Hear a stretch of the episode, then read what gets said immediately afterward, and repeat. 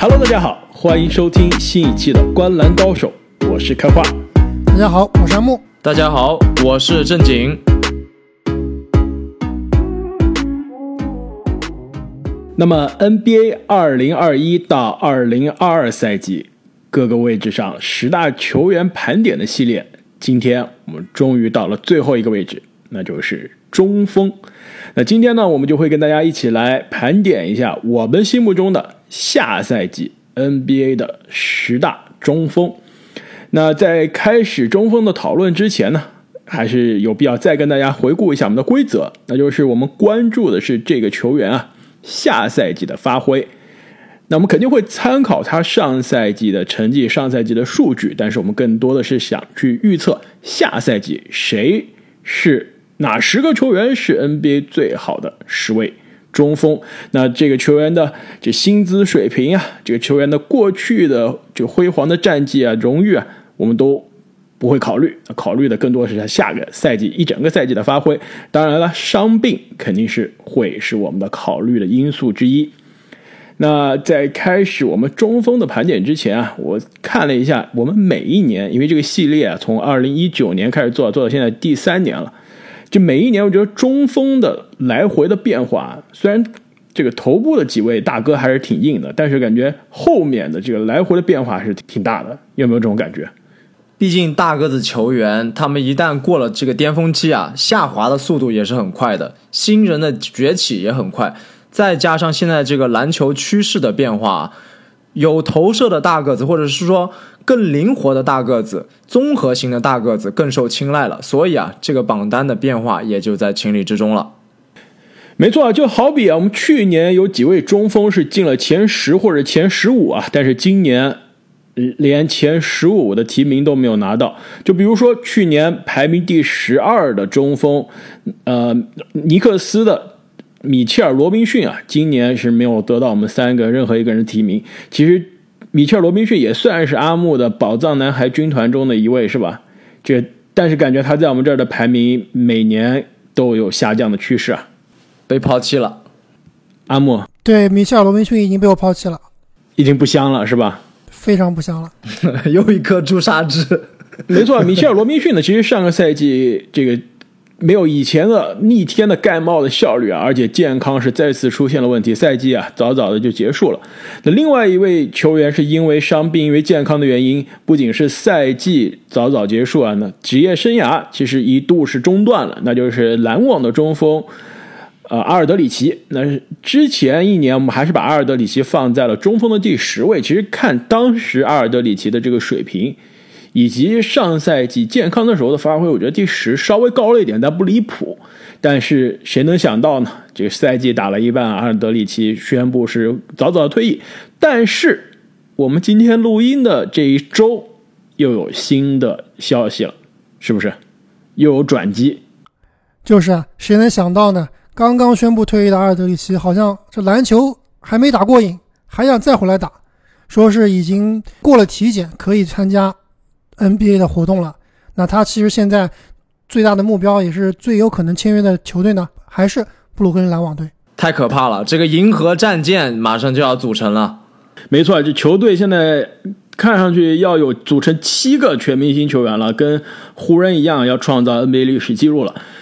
那除了阿尔德里奇和罗宾逊啊，上赛季还有一名球员是进入了前十五，但是今年也是没有得到我们三个人任何人的提名，那就是新赛季在费城七六人队的替补中锋安德烈·德拉蒙德。其实去年啊，德拉蒙德这个庄神只排名第十一啊，是因为这个阿木是把他排到第十五，我和正经呢分别是把他排到第九和第十一。是不是非常懂球？现在看起来，当时说实话啊，还是三届篮板王呢，这个双二十常客。对，当时其实，呃，有两个中锋排的很有争议，都是阿木排的非常低，我排的非常高。一个，我觉得我说实话，庄神这件事上，阿木你懂球，你你还是十五，现在看来都有点高了，是吧？今年我们直接都没把他排到前十五里面。这个庄神上个赛季的退步啊，真的是肉眼可见的。无论是在骑士还是后来去湖人，都感觉是虽然是很年轻啊，但是感觉联盟这时代已经是把他抛弃了。就是像他这样只会抢板，其实防守也没有他的这个数据好看的这样一个中锋，对吧？进攻的自主能力几乎为零，但是又使用率非常高，基本上是超巨的使用率，失误又非常多，几乎又没有射程，上赛季命中率只有百分之五十都不到了。所以像这样的中锋啊，现在真的很难在联盟啊找到立身之地。但是呢，去年啊，阿木你把一个中锋，你当时也说是要被联盟历史淘汰了，你连你连他都没有排进前十五。这赛季，我估计要打你的脸了。你这个叫做道歉信，赶快准备好。我们等会儿在前十聊到那位球员的时候啊，这个需要给他道歉一下。那聊完了这几位啊，这个今年从去年的榜单上退下来的球员，那我们再来看一下今年哪些球员是进入到了我们前十五的提名。那排名第十五的中锋，其实下滑也是非常的明显啊。去年是排名第六。那就是来自波特兰开拓者的约瑟夫·努尔基奇，或者是纽基奇。其实我们俩，我们三位中，你们两位都没有把纽基奇放进前十五啊，我有点惊讶。我是把他排到了第十二名的。你去年吃了这个德拉蒙德的亏，今年还要吃纽基奇的亏吗？这完全是一模一样的球员呀！真的，这哥们儿之前还能打出这个什么五乘五的数据，但上个赛季已经是完全看不到了。加上这个伤病的影响，可能是他防守中这个护框可能是唯一稍微在线一点的技能了，其他的技能包啊都已经消散在这个历史长河中了。如果你只看上个赛季努尔基奇的数据，那场均十一点五分、九个篮板、三点四个助攻、一个抢断、一点一个盖帽，真的是。没有什么亮眼的，就中规中矩联盟平均水平的首发中锋，对吧？但是呢，如果你相比之前几年，的确是有所下降啊。但是你别忘了，我上赛季这哥们儿是受伤了，呃，之前带着伤打回来受伤了，复出之后状态也非常的糟糕。我们不看远，就看气泡，对吧？就是去年这个时候，这哥们儿是什么水平？气泡打了十四场比赛，包括六场是跟湖人打的季后赛，场均十六点七分。十一点一个篮板，四个助攻，一点四个抢断，一点四个盖帽，这是他去年这个时候的水平。受伤之前呢，对吧？就只再往前推一个赛季，场均十七点六分，十点三个篮板，四个助攻，一点四个抢断，两个盖帽，这样的数据，我觉得从下个赛季，从上个赛季的灾难性的发挥基础上，稍微恢复一下，达到他之前这个巅峰数据的百分之八十五，这就是妥妥的。前十五的水平了吧？我打包票，绝对不可能达到之前的百分之八十五的水平。去年别忘了，他打完气泡之后，我们三个可是把排到第六名的。阿木，你把他排到了中锋的第五啊？就为什么只打了一个赛季的失常发挥之后，你就把他从第五变到了现在第查无此人了？那当时我他排第五啊，其实也是被这个气泡赛的几场比赛给蒙蔽了。确实，他那个气泡赛打得非常非常惊艳，但是看上赛季的比赛。不管是常规赛还是季后赛，不管是这个伤病啊，其实伤病也是个非常重要的问题啊。就是上个赛季他只打了三十七场，在之前一个赛季只打了八场比赛，所以我觉得纽基奇未来啊，他的是你想要他一个赛季全勤是基本上不可能的。而且我觉得纽基奇不光是这个全面数据全面下滑，其实他最可怕的不是说这个得分、篮板、命中率的下滑，最恐怖的是他的上场时间，场均上赛季场均只有二十三分钟的上场时间。我今天我们讨论的所有球员里面最低，而且呢，还不是因为他这个受伤的问题打的时间短。我觉得最主要两个问题，一个是他就是差，留在场上嘛，他赢不了球；第二点就是，他犯规太多了。今天我们讨论的所有中锋里面，他场均可以贡献二点八个犯规。虽然你看这个数字不是很大，但是如果你把它算换算成每三十六分钟的话，他场均要犯规四点八次。所有球员里面，他犯规是最多的，所以我认为啊，纽基奇真的跟之前我们聊的这个德拉蒙德一样啊，真的可能是没有油了。我是真的看不到他能够再回归成五乘五战士，刚刚郑宁所说的这种水平了。我倒是觉得，如果下个赛季我们有十大爆发球员这个奖项啊，如果有这个十大浪子回头、这个职业生涯反弹赛季的球员，我愿意选择。纽基奇，我觉得上个赛季纽基奇的这个数据你跟气泡赛季比是低了，但是你跟他之前一个赛季比还是低了很多。我觉得上个赛季这才是异常，而且纽基奇这种类型的中锋啊，你刚刚说的犯规问题，这的确是，但是他很多的作用是数据很难体现出来的，掩护啊、卡位啊、篮板啊、策应啊、护框这些其实他都能做，而且这些。但是如果你看了上个赛季开拓者的比赛的话，你发现他这几项做的都很差。的确，这整个上赛季他的发挥是，就是让人可以几乎是可以遗忘的，就非常的没有存在感。但是我我相信下赛季他是有反弹的空间的，而且他上赛季这个二十四分钟不到的每场上场时间，这也太少。你看他数据是难看，如果他恢复到我们后面讨论的大多数中锋都是这个每场三十分钟以上的水平啊，那这个数据至少也会比上赛季有所提升了。那么聊完了排名第十五的纽基奇啊，排名第十四的球员也是得到了我们三位啊都是第十四的这个选票，那就是来自印第安纳步行者的中锋迈尔斯特纳。这个是不是又是阿木曾经的宝藏男孩啊？现在已经对，又是我放弃的 一个宝藏男孩，好几个了，是宝藏男孩变成灰烬男孩了，好几个了。如果论我们之前在小前锋的时候讲过英格拉姆啊，当时说是这个这个阿木的初恋。其实如果论进入联盟的时间啊，特纳是比英格拉姆更早一年的，这才是你的初恋。你居然都把初恋忘记了，是吧？在真正的初恋出来之后，跟你你才想起来哦，原来还有这样一个人。其实特纳上个赛季吧，一共打了四十七场比赛，还是多多少少受到一定的伤病的影响的。但是我感觉他过去这三年啊，三个赛季基本上就是在原地踏步踏，没有任何的进步。而且马上二十五岁了，其实我觉得他的上升空间啊还是比较有限的。最起码现在在他这个步行者的体系里面啊，他应该是很难再有所进步了。他过去这三年不是原地踏步踏，是几乎是三年是在稳定的下降。对，三分球命中率。过去这三年是三十八点八、三十四点四、三十三点五，这命中率是每年一年比一年差，篮板其实也是一年比一年少。他这个盖帽呢，的确刚刚过去这个赛季又重回了联盟的巅峰，对吧？又回到了联盟的盖帽王的水平。但是除了盖帽之外，这哥们我真的不觉得他能拿出什么拿手的看家的本领。可能就是个三分球了，但是你三分球命中率一年比一年差，这这让人也是很不放心，对不对？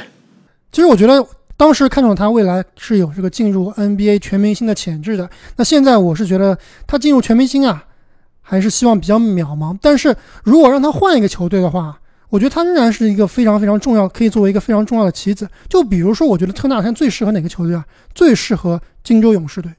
正经，如果把特纳给你们勇士，香不香？还是挺香的。如果特纳到勇士，我要把这个排名上调。我觉得这个有点难啊。其实我觉得特纳更适合的不一定是勇士，我觉得特纳更适合的是，其实上个赛季我们就提到过，就是鹈鹕。但是现在鹈鹕有了另外一个新的中锋了，其实可以解决不少特纳能提供的这个这个解决方案。但是其实当时想一想，特纳这种空间型的，在里面也抢不到板，就其实篮下他也得不了分，那你就干干脆是让胖虎在里面吧打内线，我拉出来投三分。其实他真的特纳适合一个就是四号位可能更往里的一个球员。其实萨博尼斯是这样啊，但是这两个人感觉都是真正的位置都是中锋。其实两个人的适配啊，过去这几年一直都没有解决。那说完了以这个盖帽和三分球见长的特纳，那下面这位中锋啊。排名第十三，也是这两项比较见长，那就是 NBA 总冠军来自密尔沃基雄鹿队的布鲁克洛佩兹。那洛佩兹呢，上赛季的常规赛啊，数据并不是特别的亮眼啊，差不多十二点三分，五个篮板，一点四个盖帽。到了季后赛呢，十三分，六个篮板，一点五个盖帽，啊，场均差不多一个三分球。但是啊，这个。总冠军的加持啊，我觉得还是很重要的。如果你观看这个数据，他跟特纳的数据真的是非常的像，甚至盖帽还比特纳少了不少。但问题是，两个球员上赛季打的是完全不同级别的对抗，打的是不同难度的篮球。而且更重要的是啊，让我印象最深的大落的一场，就是在东决第五场天王山之战，字母哥受伤离场。其实那场字母哥完全没有打，当时的雄鹿基本上就是在生死之间啊，没有了字母哥如果天王山再丢了，那基本上就没戏了。那场比赛，洛佩兹全场三十三分、七个篮板，外加四个大帽，可以说那场洛佩兹的关键发挥啊，也是给最后的总冠军雄鹿续上了命。没错，大洛上个赛季他的三分球其实是有所回暖的，而且两分球基本上投出了职业生涯最高的命中率。让我印象最深的也是刚刚开花提到他在季后赛展现出来的能力，尤其是在这个低位的能力啊，就是展现了这名原来我们以为他是一个炮台中锋的这种低位的脚步和低位的能力，确实非常可怕。那么聊完了排名第十三的洛佩兹，排名第十二的中锋就是下赛季重回波士顿凯尔特人的埃尔霍福德。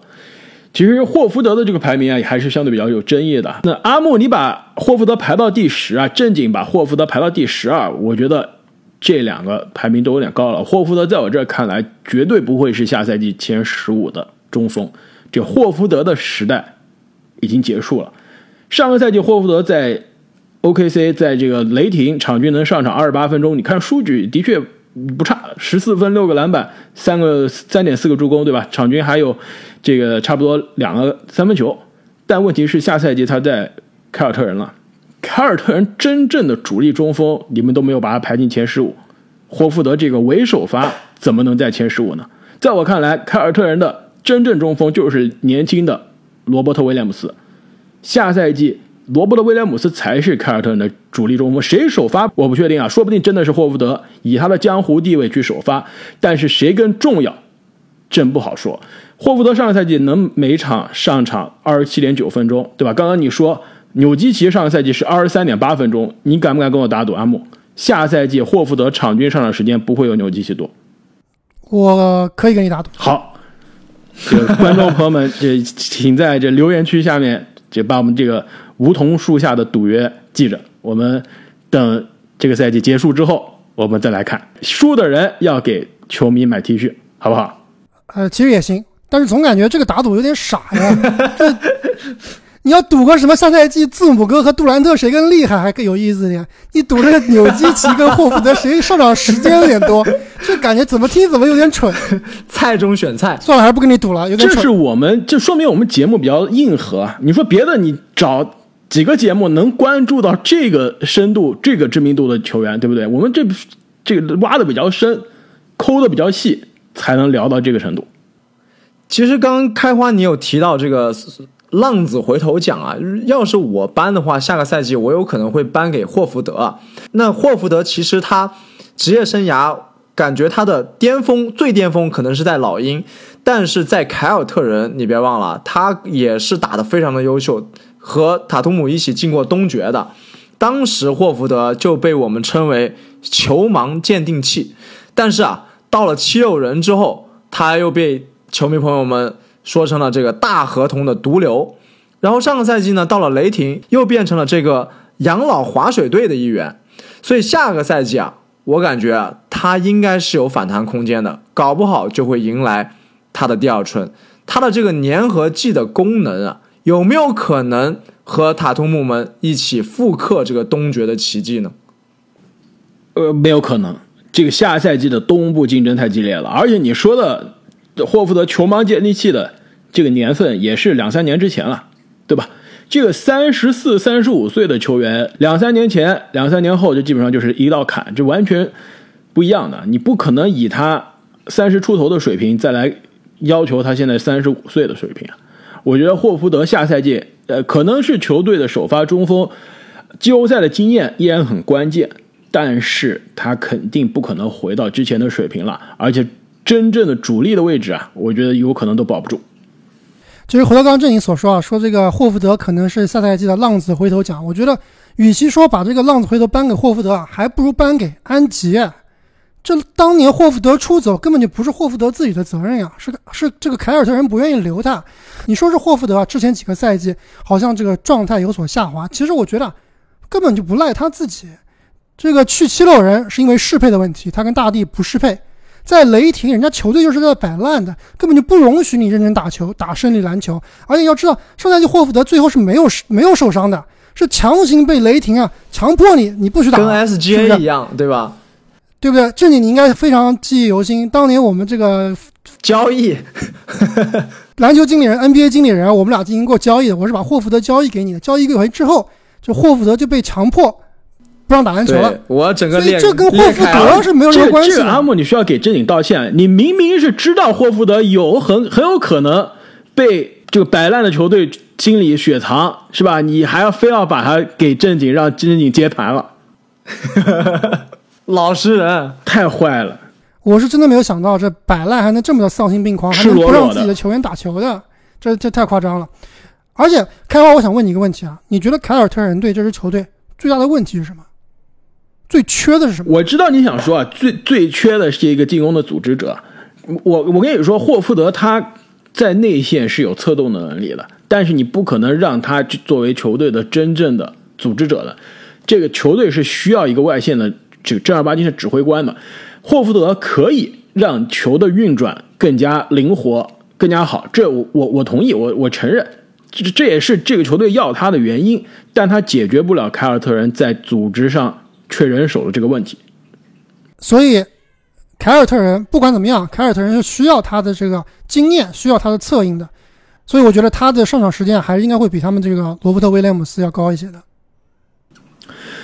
那么聊完了非常有争议的霍福德，下一遍下一个球员排名第十一，刚刚错过了我们排名前十的大门。其实下赛季也是去了一个新的球队，那就是来自新奥尔良鹈鹕队的乔纳斯·瓦兰丘纳斯。这个瓦兰呀，上个赛季其实不声不响是打出了职业生涯最好的一年。你看这个数据啊，这不是就是全明星级别中锋的数据吗？场均十七分、十二点五个篮板，都是职业生涯最好。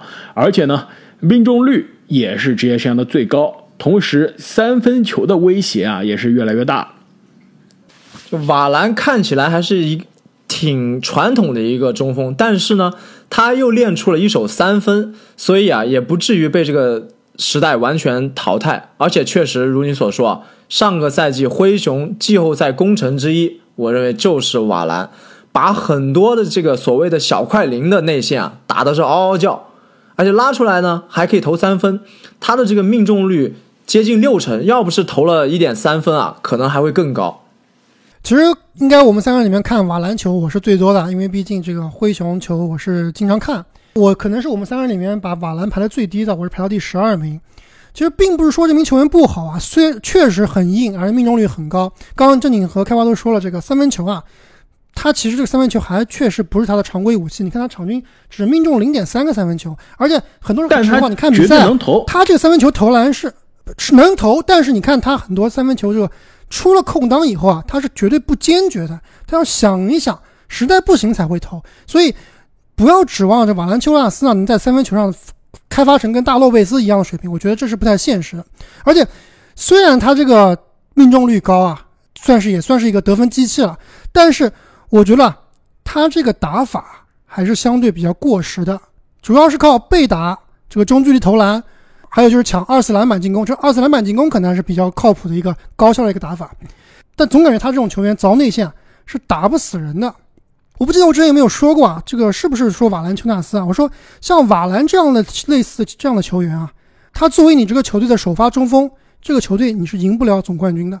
你们同不同意这个？你说的应该不是瓦兰，但是我从某种程度上是是相对比较同意的。呃，我觉得瓦兰啊，其实下个赛季他应该会改变自己的打法。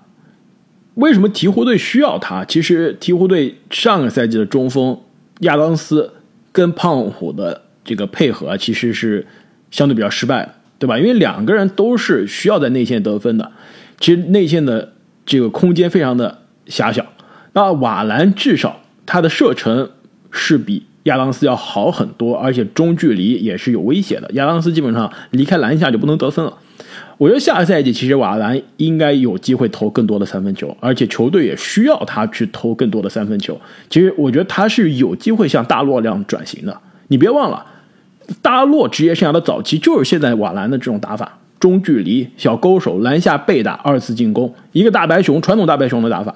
但是我之前上一个位置讲到大前锋的时候，讲到这个萨博尼斯，我就说了，以他们这种手感、这种篮球智商、这种类型的内线啊，职业生涯往后发展，迟早是要开发出三分球的，这样才能在联联盟立足。就比如说洛佩兹，就是打着打着打着，哎，我开始往外投三分了，而且还真的挺准。大加索尔也是，我觉得瓦兰下个赛季就会让我们看到这个转型。但是你把瓦兰丘纳斯和这个巅峰时期的大洛佩兹和这个萨博尼斯相比啊，还是有点太看得起他了。毕竟你刚刚提到这几名球员都是曾经的全明星球员，而瓦兰这样的类型的球员，我觉得他永远也进不了全明星的。那么聊完了瓦兰丘纳斯啊，下面从前十开始，我发现啊，我们这里面的球员大多数还真的都是全明星或者准全明星的级别。那么下赛季。我们心目中 NBA 排名第十的中锋，上赛季呢，其实是在大前锋的排名排到了第五。其实我们大前锋的节目出来之后，很多球迷说：“哎，没听到这哥们儿，是不是这哥们儿连前十五都没进啊？”其实不是的，他换位置了。你我们看了一下上赛季的季后赛，他真正的位置还是应该在中锋，所以我们把移到了中锋。但的确，他上赛季是下降，那就是来自达拉斯独行侠队的波神波金吉斯。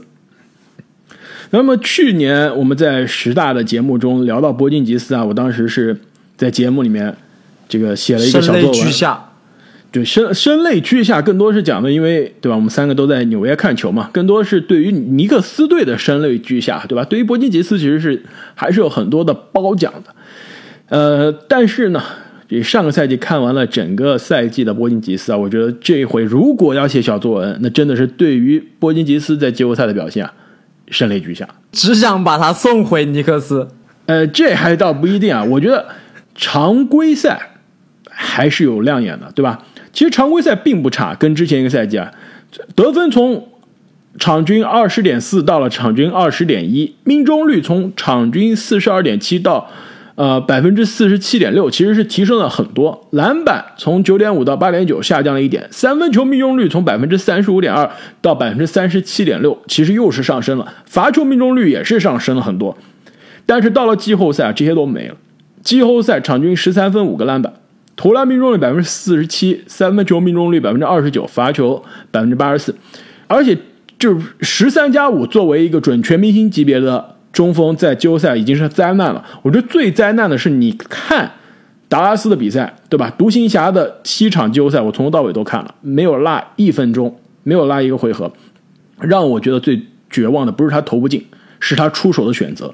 球到他手上，他肯定投，基本上都不会把球还给其他的独行侠的球员。而且他的出手选择就是再被包夹，就出手再差，再没有准备，他依然投，而且投还经常就是打铁。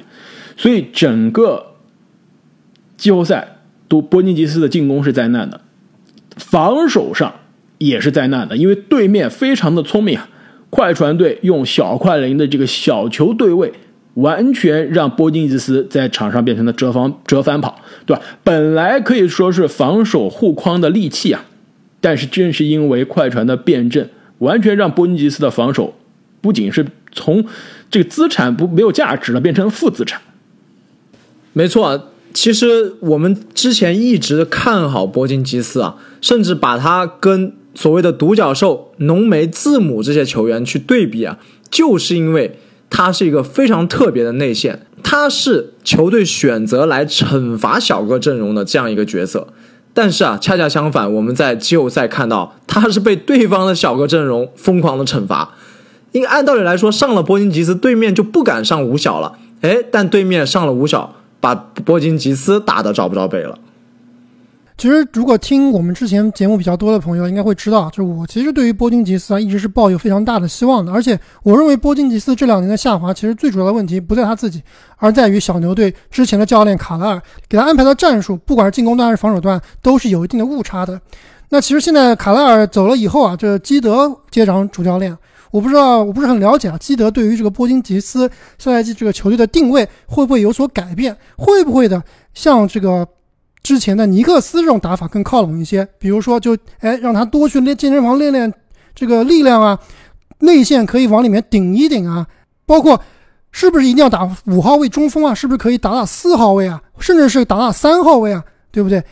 所以我对下赛季啊，波金吉斯在这个一个新的教练体系中，还是抱有非常大的希望。我觉得三号位就别想了，两米二一的这个个子，你让他打三号位，这有点灾难。这本来防五小的这个中锋都防不了了，你如果防常规的三号位，这基本上就是这个直接投降了，白给。但是我同意啊，波金吉斯过去这几个赛季呢，完全没有他之前尼克斯的水平，很大程度上就是战术地位的下降。不仅是战术地位下降，而且还是球队给卢卡的定制的战术太多了，就把波金吉斯变成了一个纯粹的，一个是怎么说啊，就是绿叶型的球员，就纯粹是利对吧？把它当特纳来用了，对不包括刚刚开花你提到的这个，他为什么一接球就要出手啊？就是因为球很少能到他手上，他有点闹脾气，你们看不出来吗？在季后赛的时候，就是说这球我拿了我就要打，不然这球就没了。而且呢，其实，在休赛期啊，在达拉斯这个被淘汰之后，也是有很多媒体啊，不知道是真是假，或者是捕风捉影啊，就在说波金吉斯跟卢卡两个人关系非常的差，对吧？就是场下也不一起玩儿，而且呢，在场上也波金吉斯也觉得自己完全是被这个叫怎么错用了，而且自己的战术地位非常的低，完全就是给卢卡来擦屁股的。我也不知道这个这些这个传言啊，这些媒体的报道是真是假。但是，正如刚刚正经所说，其实你在场上的肢体语言，其实往往是不骗人的。你能看出波尼吉斯至少打的是非常的沮丧。但是在我看来呢，我们之所以能把波尼吉斯放进下赛季中锋的前十名，还是觉得他是有机会所谓的浪子回头的。你们同不同意？就如果你只看。去年季后赛一轮波尼吉斯的发挥，那他肯定是对不起前十的这个水平，对吧？我们上一集结束了之后，啊、很多球迷也也有球迷在我们下面留言说，比如说某个球员去年季后赛首轮打得怎么样，举手投降了，他不能对不起某一个排名。但是你要看，我觉得要结合这个球员的整个履历来看，你再来判断他去年一个系列赛打得好还是不好，这到底是偶然还是常态，对吧？这就好比是。考试，你你平时都是考九十分、八十分，你突然有一次考试考了六十分，很有可能是你考这次失常了，对吧？你下一次还是有机会回到你之前的水平的。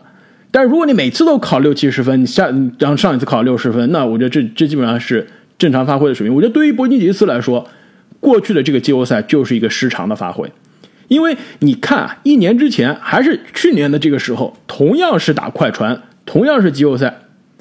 波尼吉斯是场均二十三点七分、七点七个篮板，而且真的是在内线惩罚了快船的哈雷尔，惩罚了快船的祖巴茨。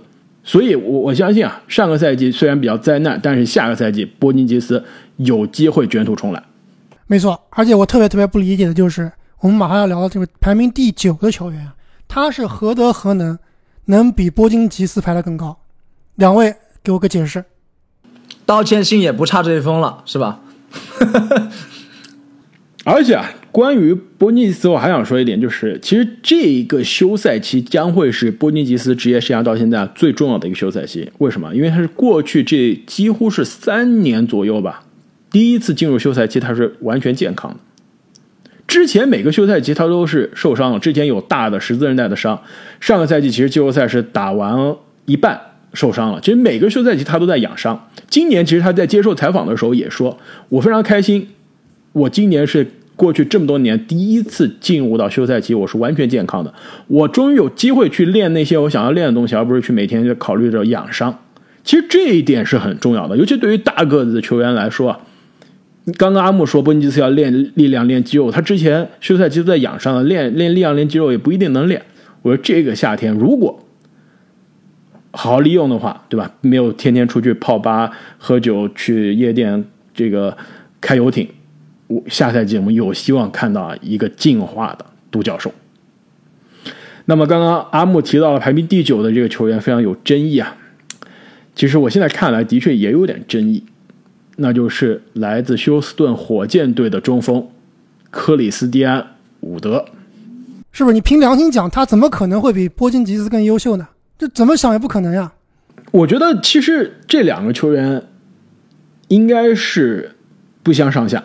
我觉得其实作用其实很类似，数据基本上是一模一样，对吧？包括命中率都基本上一模一样。伍德。其实去年夏天我们一直在吹，整个去年休赛期我们做的几乎所有节目中都有他的身影，对吧？当时他几乎是一个非硬核球迷都说不上来的名字，对吧？后来基本上是一个查无此人的一个球员，不完全查无此人吧，但基本上是属于联盟刚刚找到工作的那种，对对吧？刚刚有立足，刚刚刚能感觉是不用去这个发展联盟打球，不用去海外打球了。但是去年呢，我们休赛期十大中锋提了他，把他去年是放在第九，今年还是第九。那十大爆发球员把他放在了最前面。呃，重返二零一五选秀也是三个人都在抢，八千万梦幻选秀我们三个人也是在抢。奖项预测也是把他放在了最快进步球员的有力争夺者。虽然最后是被兰德尔抢了，但是其实赛季大半程啊，他基本上都是在最快进步球员的前二的这个排名中没有跑过。其实打了这样一个数据大爆发，呃，名气大爆发，联盟地位大爆发的这个赛季之后，我们把他的排名原封不动，我觉得已经很合理了吧？阿木，你这么说确实还是比较合理，但是你要考虑到下赛季火箭这支球队的一个整体的状况，我觉得火箭队进入这个重建啊，比我们的想象要快的非常非常多，感觉已经就是基本上是重建在望了，就重建结束在望。人员都而已经齐了，对吧？我觉得你想多了，我觉得你想多，你这个重建结束在望是什么意思啊？你的意思是火箭两三年之后就冲季后赛了吗？我觉得这支火箭刚刚开始重建，我觉得这支火箭离季后赛至少还有四到五年的时间。不，我我非常不同意。我觉得这支火箭队可比雷霆的重建要快得多得多了。下赛季他们绝对是比雷霆厉害。你不能跟对吧你不能跟全班最差的球员比嘛，对吧？你不能跟全班最差的同学比嘛？你跟你小时候你跟你爸妈说说，哎，我这考试考的不是班里的这个倒数第一就行了，你你不能以这样比啊！对，你重建速度快，什么是重建速度快？老鹰这条要重建速度快，对吧？基本上一八年老鹰是摆烂了几年才打到去年的这个季后赛的，火箭上赛季只是打了一半个赛季，到现在就已经进入了这个重建阶段。有了杰伦格林，有了小波特，有了神棍，包括选了这个今年二十多位淘了几个宝贝，我觉得都是非常好用的球员。但是不一样啊，火箭现在是还没进季后赛，老鹰是一七年还在打季后赛，一八年选选了吹杨，去年就已经是东决了。火箭如果下赛季能进季后赛，你再跟我说他重建结束了，其实我的意思就是说啊，火箭队通过选秀、通过交易整来了这一大批的非常有潜力的年轻球员啊，反倒反观伍德啊，我认为伍德其实跟这些球员的时间线是不搭的。我觉得火箭队未来的重点培养对象很有可能不会是伍德。我是这么考虑的，因为伍德这名球员，你说实话，他年纪也不算小了。确实，你要跟什么格林啊他们去比时间线，那那不是一回事儿。但是你一个球队里面啊，不需要五个人的年龄都一样。伍德他的球技相对来说是比较定型了，而且他的技能点啊，点的是符合当下的联盟趋势的。灵活有射程的大个子，还有一手盖帽。虽然说这个防守非常不在线啊，但是你要考虑到上个赛季可是伍德真真正正第一个比较正经的赛季，就他还是有时间在这支球队里面和这些比他更年轻的球员一起啊去打磨他的技术的，和他们一起成长的。所以我这么看，你把他排到跟这个波神比较类似的位置，我觉得也是算合理的。而且啊，其实在我看来，这伍德就好比是中锋这个位置上的约翰柯林斯，对吧？有快下空接的威胁，有三分线外的威胁，而且运动能力很强。防守呢，都是防守数据看上去好看，但是防守的实际价值相对比较低。但是现在这样类型的球员其实很很吃香的。你如果给他配一个比较好的可以连线的后卫，其实我们在大前锋的时候就讨论过了，柯林斯这样的球员的价值立刻就上去了。那对于伍德也是一样，上赛季基本上是打着二十加十的篮球，效率非常的高。下赛季能不能保证上赛季的这个出手，真的不一定，对吧？因为的确像你所说，有来了这个小波特，来了格林，但是上赛季小波特也是打了几十场比赛，就顶顶多是多了格林占了更多的出手。神棍的确是，但是下赛季神棍能抢伍德的首发的位置吗？不可能的。能抢他多少上场时间也不可能。你别忘了，上赛季也有内线球员跟伍德抢出手、抢时间啊。奥林尼克在火箭打的那段时间，基本上也是 二十加十的水平。他抢出手、抢使用权，抢的真的不会比下赛季新秀神棍少。但是我记得奥利尼克大发神威那段时间，伍德好像一直是受伤的。而且，其实我不是我不是说神棍会抢伍德的首发地位啊，我是说啊，火箭队在一个重建球队里面，他的这个前场啊，四五号位的人是非常非常多的，能打球的、能上场的，我觉得最少有五个人。所以这样一比的话，这个伍德的这个发挥空间啊，其实还是有所限制的。这我同意，而且我觉得伍德很有可能，如果正如你所说，在球队地位下降啊，甚至是可以被交易的。这就是为什么我想说，我觉得最应该就是被交易掉。这就是为什么我想说，对于火箭来说，你说他重建结束了，这定义到底是什么？如果定义是，哎，我找到了未来的年轻的。这个核心，那我觉得这是，但是重建结束，在我看来，他的意思就是我未来一到两年就准备进季后赛了，就要冲季后赛。如果是那样的话，伍德那你就要留下来，对吧？因为虽然他比其他的基石老，但他只有二十五岁。如果明天就打季后赛，他是绝对可以用的。但是如果你要考虑到我还要再过两三年、三四年，再往后再冲季后赛，那的确他二十五岁的年纪现在是不上不下，非常的尴尬。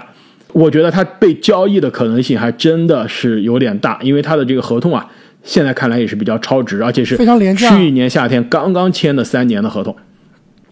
那么聊完了克里斯蒂安·伍德，就排名第八的中锋，就是我在节目开头啊说阿莫，你需要给他道歉。其实正经你需要给他道歉，上个赛季你也没有把他排到前十五，那就是来自亚特兰大老鹰队的中锋。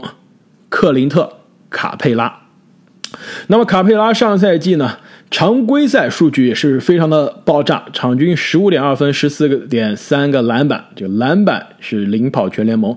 到了季后赛，虽然数据啊是有所下滑，其实下滑还挺多啊，变成从十五加十四变成了十加十一，呃，盖帽从两个变成了一点几个，但是球队的战绩啊，可以说是在季后赛上大家最惊喜的一支球队。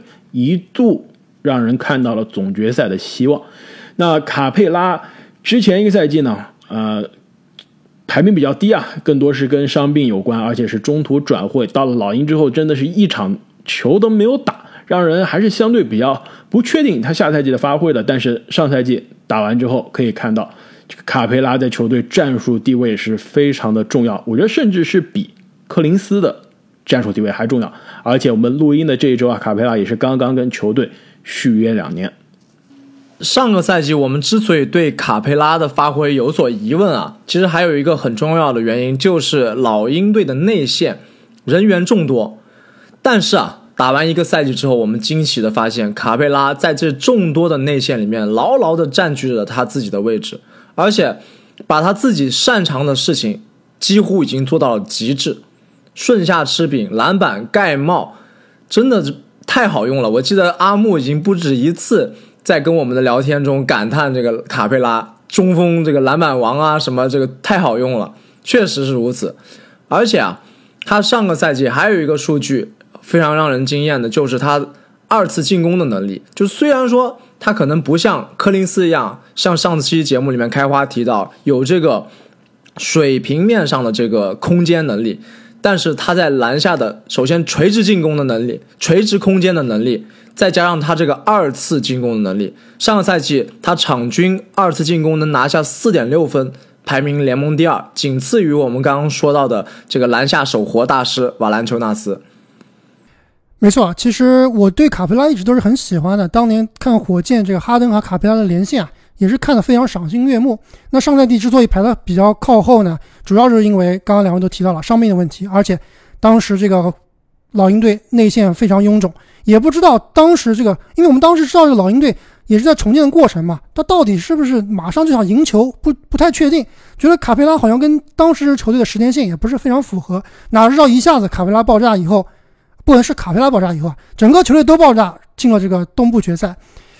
那我回又回到我刚才讲这个瓦兰丘纳斯的问题，我觉得瓦兰这种球员，他自己作为你的首发中锋啊，你是拿不了总冠军的。但是我是能看到卡佩拉作为首发中锋，你这个球队是可以夺冠的。所以我想总结一下，就是说一个夺冠球队，它的内线、它的中锋需要什么样的球员？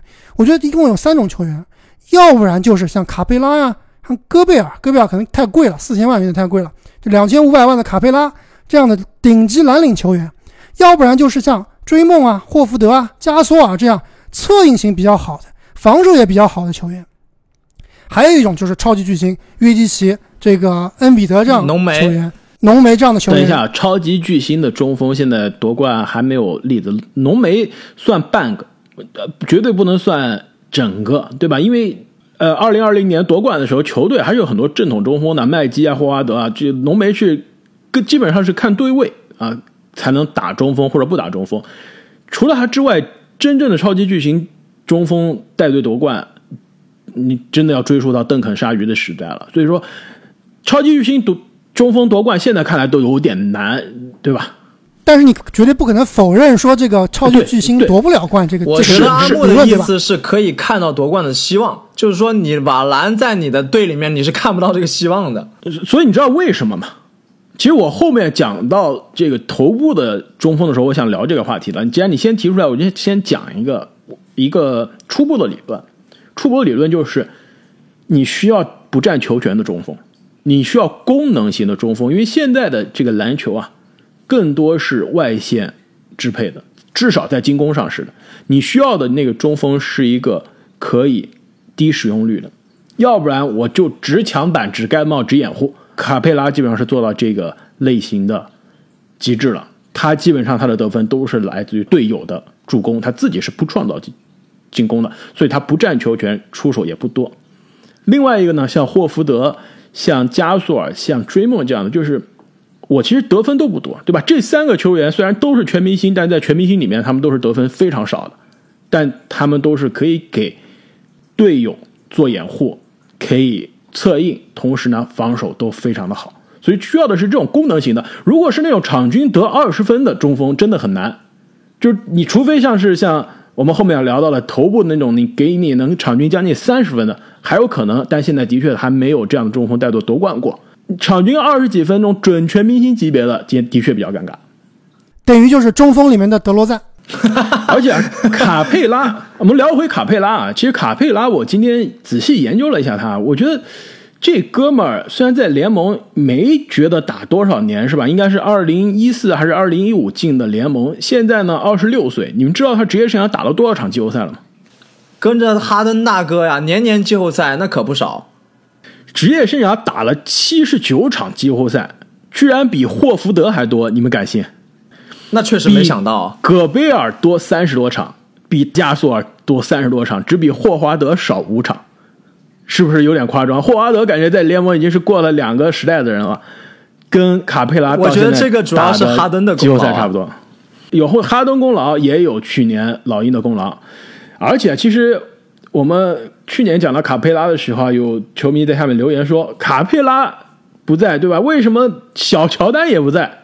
当时是有球迷为小乔丹证明啊。我们现在正好录音的时候，小乔丹被交易了，已经离开了争冠的篮网队，那就是布鲁克林篮网队啊，把小乔丹以及四个未来的次轮以及现金送到了底特律活塞，换来了贾里尔、奥卡福以及敦布亚。为了处理小乔丹的大合同，贴上了现金以及四个未来的选秀权，是不是血亏？我这有点太多了吧？但是你要知道，这篮网的奢侈税现在已经是联盟里面顶尖顶的奢侈税了，就省下小乔湾的一千万，这不是一千万一年啊，这是三千万一年啊。对，我我想说，就不说值不值啊，我只想说，就是像小乔丹这样的球员，在篮网已经打不上球了，他的合同已经负资产到这种地步了，对吧？嗯球队要贴上四个选秀权才能把他换走。太惨了，这个所谓的兄弟情也抵不过商业场上的这个真实、啊。不仅是商业场上，你在为了夺冠，对吧？为了赢球，你还现在还谈什么兄弟情谊呢，对吧？杜兰特去年输的很窝火，那今年肯定是为了夺冠，什么都不顾了。那这样一来还挺有意思啊！这个小乔丹去了活塞以后，肯定是要被买断的。那我之前好像看到湖人好像有意签下小乔丹啊，这样一来，可能小乔丹要去给湖人效力了。包括篮网队拿到这两名球员，奥卡福我觉得很有可能是百分之百是不可能上场的。敦布亚倒是有可能，但是应该还是从这个发展联盟打。五年之后再上场吧，对吧？三三年之后，三年之后差不多。这哥们反正也年轻嘛，现在差不多二十岁，所以说发展联盟练习练习，或者说之后再交易给那些重建的球队啊。而且小乔丹的离开是不是意味着阿尔德里奇的签约快到了？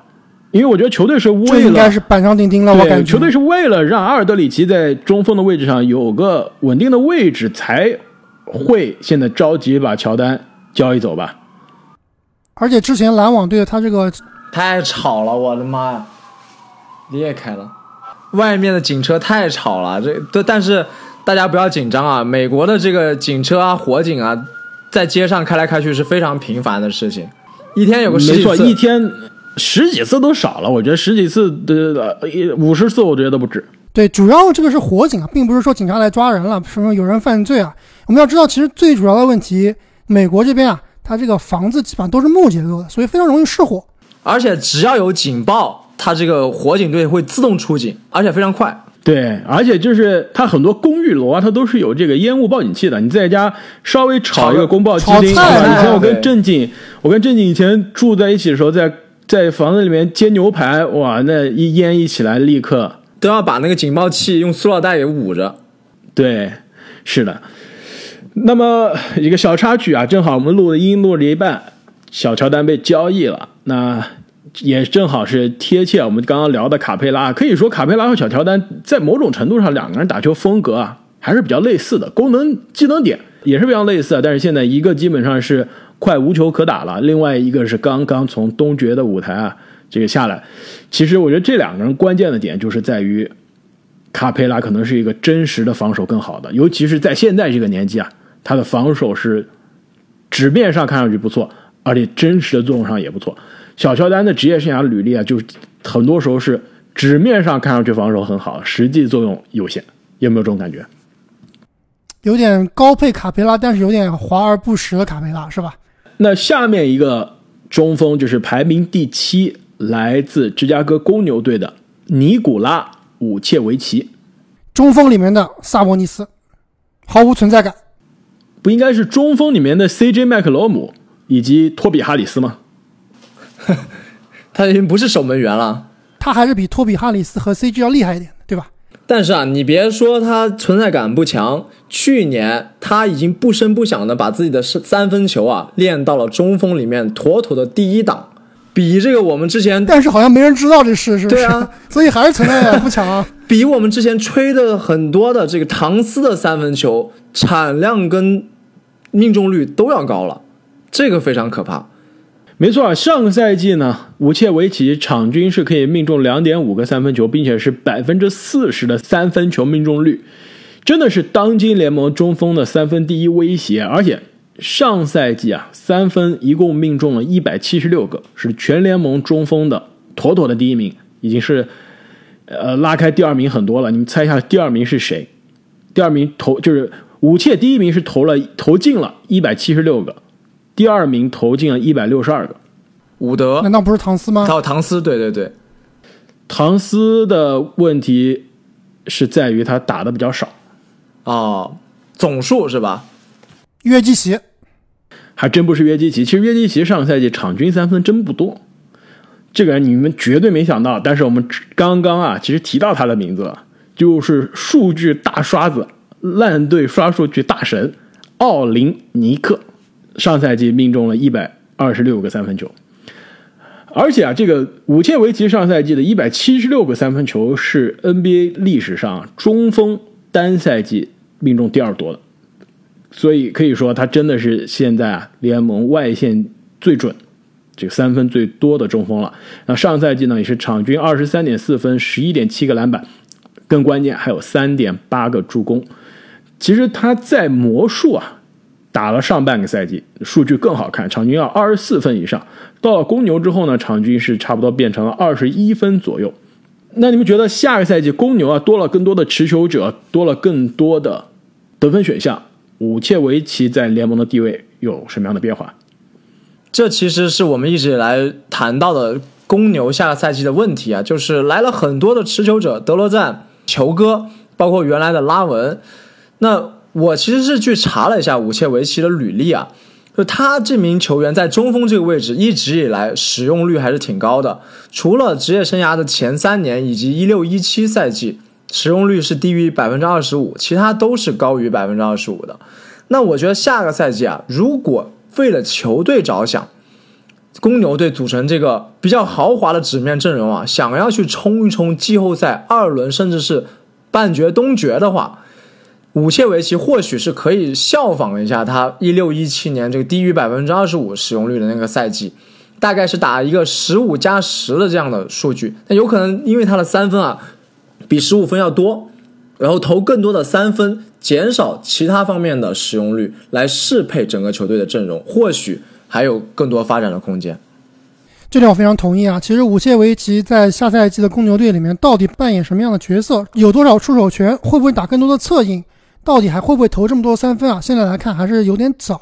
但是我想说一点就是，就之所以我说武切维奇这样的球员，他可能就比较容易被大家忽视啊。还有一点就是，他就是其实跟我刚刚讲的这个瓦兰丘纳斯啊是同一类型的球员，他可能就是高配版的瓦兰丘纳斯，可能技术更全面一点的瓦兰丘纳斯，但是。以这样的球员作为你球队的首发中锋啊，你别说夺冠啊，就我们就看上赛季公牛吧，就算我们就看上赛季的公牛的战绩吧，没有武切维奇的时候，二十胜二十六负不是很好，武切维奇交易来以后，十一胜十五负，比这之前的战绩还要差，所以这样的球员，这个十一胜十五负里面有应该是至少十一场比赛是没有拉文的。就是武切交易来之后，拉文因为新冠的原因是缺了好长时间。